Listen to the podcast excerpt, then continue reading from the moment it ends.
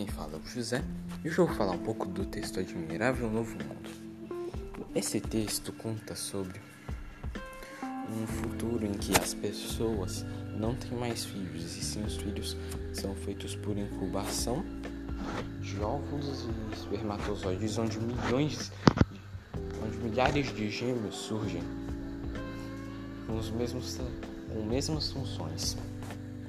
Nesse texto, nós acompanhamos um grupo de alunos que, vai, que vão trabalhar nessa fábrica, nessa fábrica científica de pessoas que um velho diretor as guia.